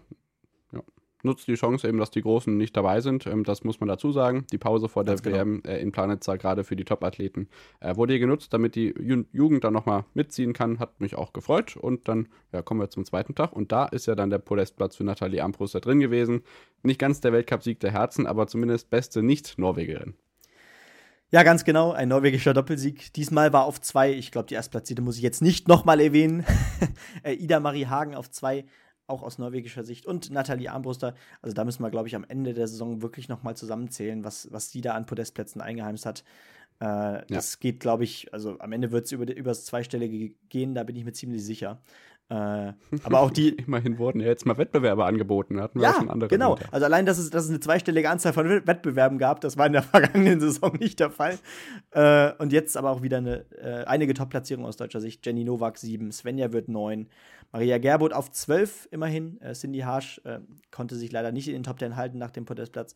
Auf Rang 14 dennoch in Ordnung. Magdalena Burger 19, Sophia Marus wieder auf Rang 20. Genau, bei den Herren ähm, unangefochten, da kommen wir gleich drauf zu sprechen. Ähm, ja, Johannes Lampater vor Jens Loras Oftebrö und Laurent Müthaler aus äh, Frankreich, Julian Schmid auf 4, Diesle 11, Lange 12, Weber 14, Macht 22, Tannheimer 25 und Pirmin Meyer war auch noch dabei, 37. Äh, Yamamoto auch an beiden Tagen ähm, nicht in der Ergebnisliste gewesen, der lässt also auch aus. Ich bin wirklich gespannt, was da in Planitza passiert. Auch ja, beliebtes Trainingszentrum, noch nicht viele Wettbewerbe gesehen, für die Kombinierer überhaupt das erste Mal als großer Austragungsort. Das wird wirklich spannend. Ja, absolut. Also äh, genug Geschichten. Wie gesagt, ähm, wir haben schon über das Skispringen geredet. Äh, auch da tun sich wieder jetzt kurz davor noch Namen hervor, die plötzlich auf dem Podest oder gar einen Weltcupsieg feiern können äh, vor diesem ganz großen Highlight in dieser Saison. Und äh, ja, wäre, wäre natürlich gerade in der nordischen Kombi bei den Damen wahrscheinlich äh, die Medaillen, äh, beziehungsweise die Goldmedaille zumindest klar verteilt ist, äh, ist das ja gerade bei den Herren natürlich noch sehr offen. Ich habe schon gesagt, Schmid äh, hat schon mehrere Weltcups in dieser Saison gefeiert und ist da einer von vielen Namen, die da äh, um die Weltmeisterschaft, äh, um die nordische Skiweltmeisterschaft mitkämpfen kann in den verschiedenen Disziplinen. Und ich bin auch sehr gespannt und ich freue mich auf Planitza. Genau, dann sind wir euch noch die Ergebnisse der Trivago German Trophy schuldig. Wer weiß, was das ist? Ich glaube nicht viele, denn auch die Athleten haben sich darüber aufgeregt, dass diese Trophy ähm, zusammengesetzt aus den Wettbewerben in Klingenthal, Oberstdorf und Schonach der Herrenkombinierer so gut wie untergegangen ist. Dennoch muss es hier eine Erwähnung finden. Wir sehen dadurch, dass auch nur 16 Teilnehmer überhaupt an allen sechs Wettbewerben teilgenommen haben, dass es durchaus für Fluktuationen im Weltcup-Kalender gesorgt ist, äh, gerade was die Teilnahme im Vorfeld der WM angeht. Lampard vor Schmid und Oftebrö ist da das äh, Top-3-Resultat. Ähm, aber wie gesagt, ab Platz 17 sind schon die Athleten dabei, die dann nicht an jedem Wettbewerb teilgenommen haben. Das vielleicht noch am Rande und dann kommen wir zum Eiskanal. Benny, ähm, Weltcup der Skeletonis und Bobfahrerinnen und Bobfahrer in Eagles und die Rotlerinnen und Rotler waren in Winterberg am Start. Womit darf ich denn starten? Ich würde sagen, fangen mit Winterberg an. Äh, da waren ja doch die Bedingungen ziemlich gut und äh, ja, ich, ich, ich gucke tatsächlich die Wettkämpfe in Winterberg sehr gerne und habe schon immer mal überlegt, da müsste man doch eigentlich mal vorbeifahren. Ja, das ist sicherlich auch nicht weit. Den Weg nach Willingen kennst du ja jetzt, dann genau. ist Winterberg auch ja. nicht mehr weit. Die Bedingungen waren hm, äußerlich mag das gut gewesen sein, aber es gab durchaus Aufregung von der Bahn mhm. aus, denn Eggert Beneken haben ähm, die Schuld für ihre vielleicht nicht ganz so solide Leistung zum Teil noch der Bahn gegeben. Da gab es dann wilde Diskussionen nach am, am, an den Tagen, aber es hat jetzt nicht dazu geführt, dass irgendwie die Bahn boykottiert wurde und die Wettkämpfe nicht ausgetragen worden sind. Deswegen die Ergebnisse im Schnelldurchlauf. Wir hatten Einzel- und Sprintwettbewerbe und da starten wir mit den Einsitzern der Damen. Taubitz und Berreiter Doppelsieg für Deutschland, Emily Sweeney auf Platz 3, Diana Eidberger auf Platz 4. Im Sprint Julia Taubitz auf Platz 1 und dann Platz 3, 4 und 5 für Fräbel, Eidberger und Berreiter aus deutscher Sicht. Dann sind wir bei den Einsitzern im Herren, äh, in der Herrenkonkurrenz angekommen. Max Langenhahn gewinnt vor Jonas Müller aus Österreich. Felix Loch wird Dritter. Dann eine Weile lang gar keine Deutschen. Im Sprintwettbewerb sieht das ähnlich aus, denn Max Langenhahn gewinnt auch hier vor Müller und Loch. Timon Kratschanolo wird mit Platz 9 drittbester Deutscher. Da waren dann aber auch nicht ganz so viele am Start. 14 bzw. 15 an der Zahl. Doppelsitzer der Damen. Degenhard Rosenthal, auch Athletin der Woche gewesen, vor nicht allzu langer Zeit bei uns gewinnen. Vor Ekle Kipp aus Österreich und Fötter Oberhofer aus Italien. Und im Sprintwettbewerb sind die beiden nur auf Platz 8 gelandet, denn den Sieg konnten da Anda Opite und Sanja Orsolina aus Lettland davontragen vor zwei italienischen Doppeln. Und bei den Herren ist es Wendel Alt vor Eggert Beneken und Bots Blume aus Lettland bei dem normalen Wettbewerb und im Sprint Wendel Alt, Eggert Beneken vor Gatt Schöpf aus Österreich. Also ich denke, alles der Plan nach gemäß. Es sind nicht mehr ganz so viele Wettbewerbe zu fahren. Ähm, als nächstes ähm, steht dann ja der Ausgang der Saison so ein bisschen auf dem Plan. Ebenso wie beim Bob und Skeleton Zirkus, der geht als nächstes, glaube ich, nach Sigulda. Ähm, auch da wurde wild diskutiert. Skeleton ist ja kaum noch im Fernsehen zu sehen, weil die Wettbewerbe immer am Beginn des Wochenendes ausgetragen werden. Da gab es ordentlich Stunk, aber ich fürchte, da ist Besserung auch irgendwie nicht in Sicht, oder? Nee, also äh, das ist ja generell so das Ding äh, auf dem Skelettensport liegt verhältnismäßig wenig Aufmerksamkeit, wenn man auf die verschiedenen Wintersportarten schaut. Auch im Eiskanal äh, ist es doch irgendwie so, ja, wird es als, als das uneheliche Kind in gewisser Weise behandelt. Ähm, andererseits müsste doch gerade dann an, an, einem Freitag die Möglichkeit da sein, äh, zumindest einen Livestream anzubieten. Ähm, das frage ich mich dann doch, warum man dann die Chance äh, ja nicht den Zuschauern oder den Interessierten gibt, weil ähm, naja, die deutschen Namen sind ja doch oft vorne mit dabei, Axel Jung und Co., ähm, dass man da vielleicht doch auch einige Zugpferde hat. Ja, absolut. Sicherlich auch ein Thema, über das wir potenziell noch mit Alex Rödiger, unserem ähm, ja, Bobfahrer und Interviewgast vor ein paar Tagen bei der Rodelwärme in Oberhof sprechen können. Ist ja sicherlich mal eine Überlegung wert. Dennoch natürlich die Ergebnisse aus dem Skeleton-Zirkus auch heute hier bei uns. Die Damen mit dem Weltcupsieg für Kimberly Boos aus den Niederlanden vor Haley Clark und Kim Mailemans, also USA und Belgien auf dem Podest aus deutscher Sicht Platz 7 für Susanne Krea, 10 und 11 für Hermann und Neise, das lief nicht ganz so erfreulich. Hanna Neise war diejenige, die diese TV-Zeitdiskussion nochmal angestoßen hatte. Weston Matt bei den ähm, Herren erfolgreich, Songyo Jung aus Südkorea auf Platz 2, Wen Hao Chen aus China, ebenso wie Cheng Yin auf Platz 3 und Platz 5. Bemerkenswert, dass Chinesen da dabei sind. Christopher Grother auf Platz 4, Jung auf 7, Kaisinger auf 8. Also vielleicht nicht ganz so dominant, wie wir das gewohnt waren. Dann kommen wir zum Bobsport. Da im Monobob Lisa Buckwitz erfolgreich.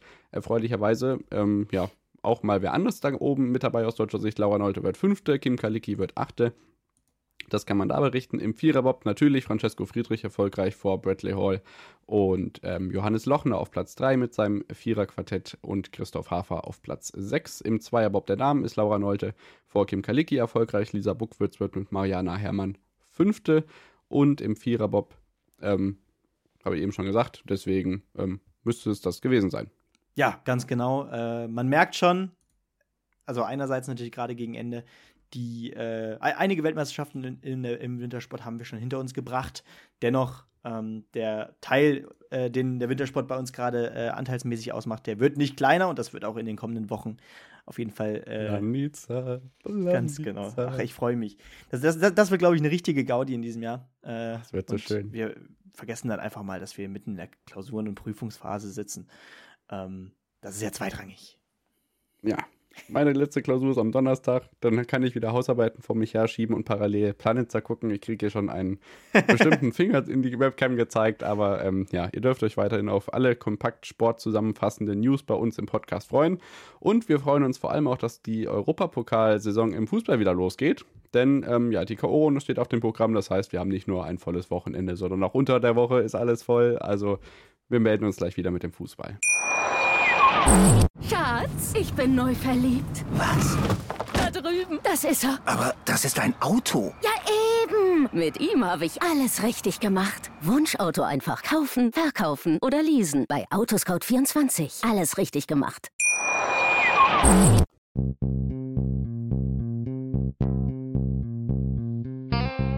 On the Pitch. Der Sportpodcast mit Benny und David.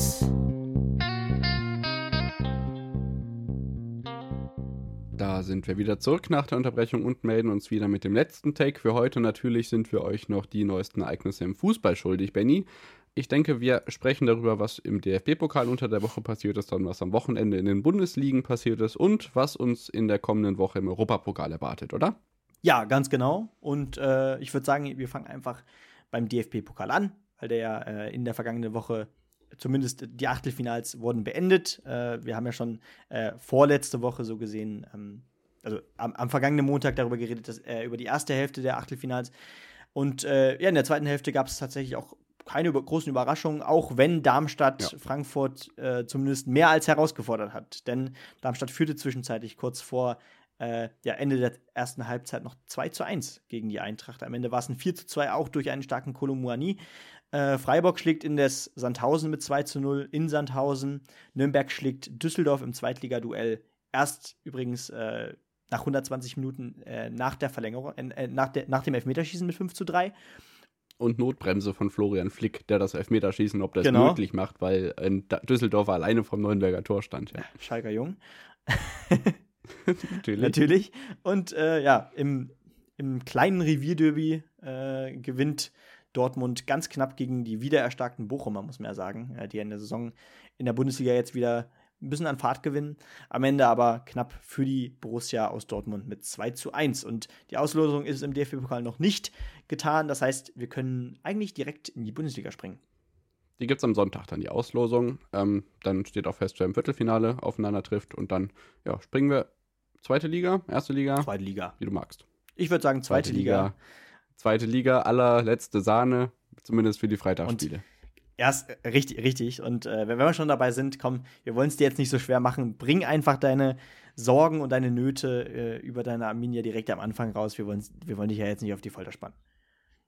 Na gut, ist ja eigentlich klar. Also ich habe letzte Woche gesagt, die zweite Liga ist im unteren Tabellen, in der unteren Tabellenhälfte so eng beieinander, dass man sich da auch über drei Punkte gar nicht freuen kann, weil man einfach Angst haben muss, dass man es in der, dass man ja sein, sein eigen erschaffenes Werk in der nächsten Woche wieder wunderbar niedertritt und wieder in den Tabellenkeller abstürzt. Genau das ist jetzt sowohl bei Bielefeld als auch beim zweiten Absteiger Fürth gelungen. Nur mit dem Unterschied, dass die Fürther ein bisschen mehr Polster hatten. Das heißt, Fürth bleibt auf 11 und Bielefeld stürzt von 13 wieder auf 16 ab. Das heißt, wir sind genau da, wo wir uns gerade sehen. Es lief überhaupt nichts so, wie wir das im Auswärtsspiel bei Regensburg gesehen hatten, dass wir überragenderweise mit 3 zu 1 gewinnen konnten. Jetzt waren die ähm, ja, Gäste aus Rostock zu Gast, auch mit Platz 10 jetzt nach dem Spieltag in der Tabelle, vielleicht nicht mit den besten Voraussetzungen, aber ja, einfach verdient dann am Ende auch gewonnen. Bielefeld wirklich ähm, ohne Nachdruck und ja, noch nicht mal mit Personalsorgen. Es ist einfach keine Formstärke zu erkennen und ja, am Ende bleibt hoffen. Ne? Also im Endeffekt stehen wir jetzt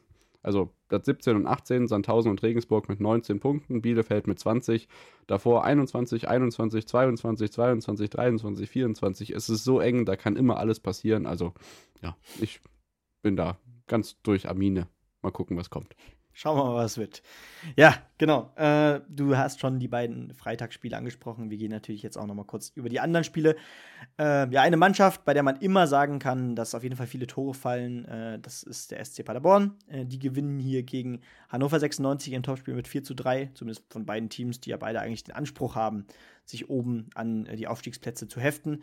Der HSV, äh, was für eine Aufholjagd. 0 zu 3 liegt man gegen Heidenheim zurück und feiert das Comeback am Ende 3 zu 3. Äh, Magdeburg schlägt Kiel mit 3 zu 2 und der erste FC Nürnberg, äh, der Club schlägt Regensburg im ja, bayerisch-fränkischen Duell, wie auch immer, mit 1 zu 0. Äh, am Sonntag dann äh, im Top, das, ist, war wirklich, das war wirklich das Topspiel, äh, auch wenn St. Pauli natürlich bis Ende der Saison noch hinter ihren Erwartungen bleibt, aber sich Stück für Stück Oh. weiter. Oh. Man hat, Ich würde sagen, Heidenheim HSV war das Topspiel. ja, beide, beide, ja, genau. Zwei gegen drei. Richtig, ja, doch, stimmt. Punkteteilung ganz oben. Aber- ja, der Tabellenführer hat gewonnen. Genau, der Tabellenführer hat gewonnen. Und hier, St. Pauli schlägt Kaiserslautern mit 1 zu 0. Düsseldorf gewinnt gegen Sandhausen mit 2 zu 0. Und Darmstadt tut sich sehr schwer gegen Braunschweig. Äh, gewinnt dann aber am Ende doch etwas glücklich mit 2 zu 1. Ja, gegen das Team aus dem Tabellenkeller, äh, was ja auch noch äh, ganz knapp da unten drin steht mit 21 Punkten. Du sagst schon, da ist alles eng beieinander. Und damit können wir eigentlich direkt in die erste Liga springen. Genau. Von einem ehemaligen Erstligisten können wir noch sagen, dass die Spielvereinigung Unterhaching mit enormen Finanzproblemen äh, zu kämpfen hat. Also wir hoffen mal, dass da nicht der nächste Traditionsverein vor dem aussteht. Wir drücken auf jeden Fall die Daumen, weil, naja, solche Fälle hatten wir schon oft genug und das muss sich meiner Meinung nach nicht immer wiederholen. Gerne weiter mit Liga 1. Ja, ganz genau. Und da fangen wir am Freitag ebenso äh, mit einem Herzensclub an. Äh, bei mir dann eben der FC Schalke 04, der einen Punkt gegen Wolfsburg holt, nach einem Punkt gegen Gladbach und einem Punkt gegen Köln. Äh, alle Spiele 0 zu 0. Alle Spiele mit Ralf Fährmann im Tor übrigens. Äh, der weiterhin ohne Gegentor bleibt in dieser Saison. Gut so. Gut so, macht auch eine gute Leistung übrigens. Er zeigt auch gute Leistung. Und ähm, ja, damit drei Spiele ungeschlagen, drei Spiele ohne Gegentor. Ähm, viel kaufen kann man sich dafür nichts, aber man mausert sich trotzdem, weil äh, im Tabellenkeller alle anderen Teams ebenfalls schwächeln, bis auf Hertha. Äh, man mausert sich trotzdem so ein Stück weit an die oberen Plätze näher ran mit diesem Punktgewinn und ähm, gibt sich natürlich auch selbst die Hoffnung, wenn man gegen Teams wie Gladbach oder Wolfsburg punktet, dann kann natürlich gegen äh, direkte Konkurrenten wie Stuttgart in den nächsten Wochen oder auch Augsburg dann vielleicht auch was gehen. Und ähm, dies, deswegen ist der Punkt gerade gegen ein Team wie Wolfsburg, was jetzt natürlich mit Rang 7 auch äh, noch ein bisschen weiter nach oben will und Ambitionen nach noch weiter nach oben hat, ähm, kann, man sich auf jeden Fall in den kommenden Wochen ausrechnen. Wir gehen zum Samstag. Da gewinnt der erste FSV Mainz 05 äh, mit 3 zu 1 gegen Augsburg. Äh, die Bayern tun sich nicht sonderlich schwer gegen äh, Bochum. Am Ende 3 zu 0, ein deutlicher Sieg. Äh, Freiburg, äh, die setzen jetzt mal ein kleines Zeichen nach zwei sehr hohen Niederlagen in den vergangenen Wochen. Ja. Äh, gewinnt man jetzt gegen Stuttgart immerhin mit 2 zu 1. Das war ein wichtiger Sieg, gerade auch für Streich. Äh, Dortmund, äh, ja, spielerisch weiterhin in Ordnung, aber äh, gegen Bremen hat es gereicht. Am Ende 2 zu 0. Leverkusen weiterhin äh, im Aufwärtstrend. 3 zu 1 gewinnt man gegen Hoffenheim. Äh, Union Berlin gewinnt im Topspiel am Samstagabend gegen Leipzig mit 2 zu 1. Auch das ist besonders. Und Hertha, Ja. Hertha kann man sagen, ja, schießt sich den Frust von der Seele. 4 zu 1 gegen Gladbach. Äh, das ist ein kleines Ausrufezeichen im Abstiegskampf. Äh, damit setzt man sich ja auch vom 17. Platz ab auf den 16. Jetzt mit 17 Punkten aus 20 Spielen. Und ja, äh, am Ende dann noch Köln, die, warum auch immer, äh, die Frankfurter mit 3 zu 0 schlagen. Ja, also ich habe mir tatsächlich den Spaß gegönnt und beide Sonntagsspiele komplett geschaut. Ähm, das Gladbacher Spiel ist einfach von genauso ähnlich wie Bielefeld eigentlich, von mangelnder Intensität äh, geprägt. Alle zweiten Bälle gehen an die Hertha und dann ist es am Ende halt, ja, Pech, dass es dann in der Höhe noch passiert. Ähm, noch ein Elfmeter am Ende, der von Luke Bacchio verwandelt wird und zum 4 zu 1 in der Höhe vielleicht nicht ganz verdient. Aber ja, auf der einen Seite eine Riesenerleichterung für Kai Bernstein und Sandro Schwarz, dass es da vielleicht doch noch bergauf geht und vor allem, dass es alles Eigengewächse sind. Also Traumtor von Martin Dardai, das ist natürlich auch noch äh, Glück für äh, ihn und Pech für die Gladbacher, dass dann sowas zusammenkommt. Also Elfmeter am Ende, dann dieser Traum, dieses Traumtor von Dardai, dann ja, am Ende reicht auch ein 2 zu 1, aber mein Gott, am Ende wichtig für die Hertha jetzt eben auf dem Relegationsplatz. Stuttgart fällt zurück auf die 17 ähm, und Freiburg profitiert davon, dass Leipzig sensationell gegen Union verliert und die gewinnen einfach durchweg. Ein Punkt hinter den Bayern und Frankfurt hat richtig gut angefangen, aber richtig stark nachgelassen und die Kölner haben in der zweiten Halbzeit genau die Energie, die man von der Baumgart-Mannschaft erwartet, aufs Feld gebracht und auch vielleicht nicht in der Höhe verdient, aber dann doch überraschend gewonnen, weil das ist wirklich, gerade wenn wir jetzt im Hinblick auf die Europapokalwoche schauen, wirklich bedenkenswert, weil Samstag war eigentlich überraschungslos und dass es am Sonntag dann so reinhaut, äh, hat mich sehr überrascht. Ja, absolut. Also ähm, das kann natürlich ein Stück weit an der Moral kratzen. Und wenn du schon sagst, internationales Geschäft, das geht ja jetzt in dieser Woche auch schon weiter. Und ich würde sagen, äh, wenn du nicht weite, nichts weiteres zur Bundesliga hast, gehe ich einfach mal direkt in die Euroleague. Genau, Europa League haben wir, äh, Europa Conference League haben wir keine deutschen Vertreter mehr dabei. Da gibt es auch, wenn ich mal hier so überfliege, keine wirklich überragenden Partien, die wir hier erwähnen müssen. Das heißt, da starten wir natürlich mit den Ergebnissen dann im Achtelfinale, aber gerne Europa League, weil da sind ganz ordentlich deutsche Mannschaften dabei. Ja, ganz genau. Zwei an der Zahl. Zum einen Union Berlin, äh, die ja auf Ajax Amsterdam treffen und äh, Bayern 04 Leverkusen, die äh, gegen AS Monaco spielen müssen. Äh, und ja, auch weitere, weitere Top-Spiele sind zu sehen. Äh, ich meine, Barcelona gegen Manchester United, dass das ein Europa League-Spiel ist, unfassbar. Äh, das muss man sich echt mal auf der Zunge zergehen lassen. Oder auch Juventus Turin, die jetzt in der Europa League am Start sind. Also sehr, sehr prestigeträchtige. Die haben auch andere Probleme. Die, die haben auch andere Probleme gerade. Aber eine sehr, sehr prestigeträchtige äh, Europa League in dieser Saison. Also da können wir uns auf einige Top-Spiele freuen. Gegen Genau, und Freiburg ist ja schon vorqualifiziert Achtelfinale. Genau. Das darf ja nicht vergessen werden. Die müssen das 16. Finale nicht spielen. Also auch mit äh, Sevilla, Eindhoven, äh, Ajax hat, hast du schon angesprochen. Donetsk gegen Rennes ist dann fast schon das Underdog-Duell, aber generell ist ja in vielen internationalen Ligen wirklich Spannendes unterwegs. Das sehen wir auch gleich in der Champions League.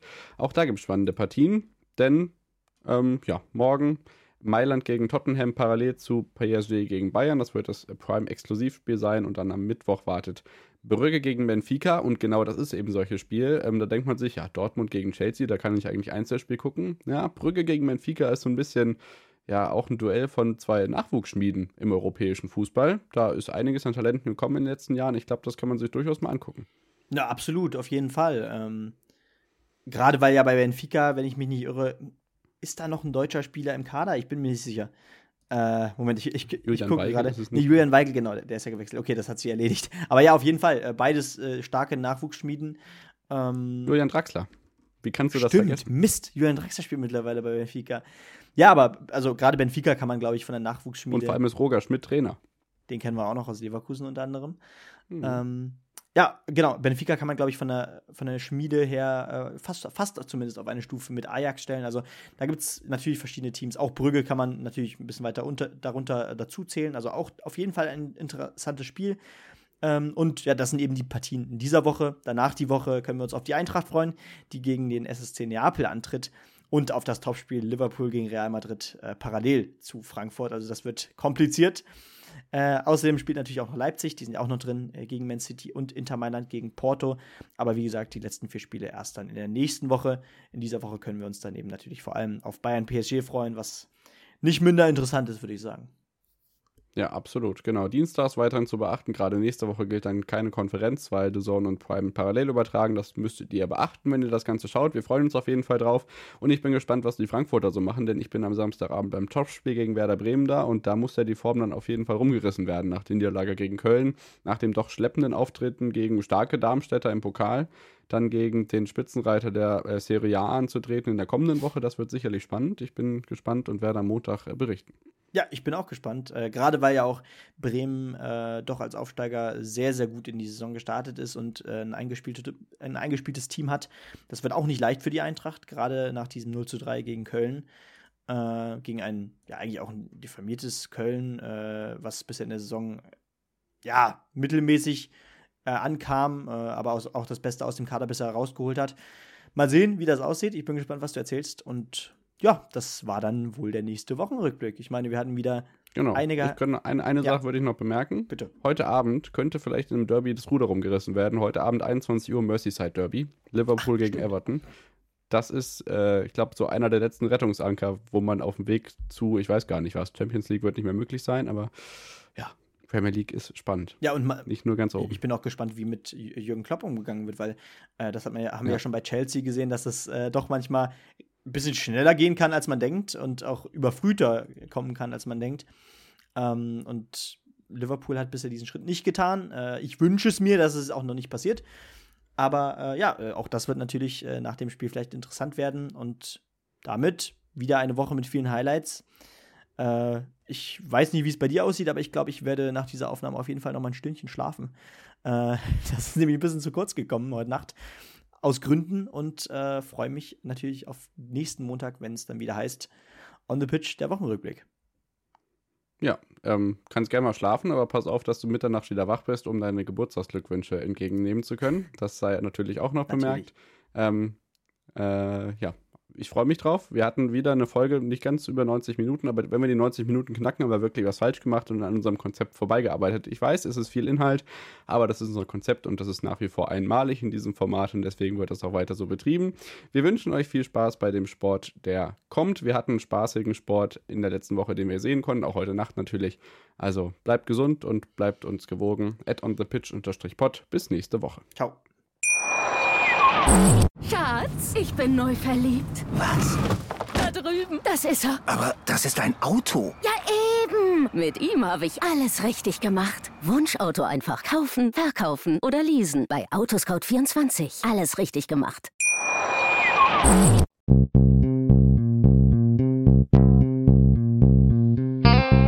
On the Pitch. Der Sportpodcast mit Benny und David.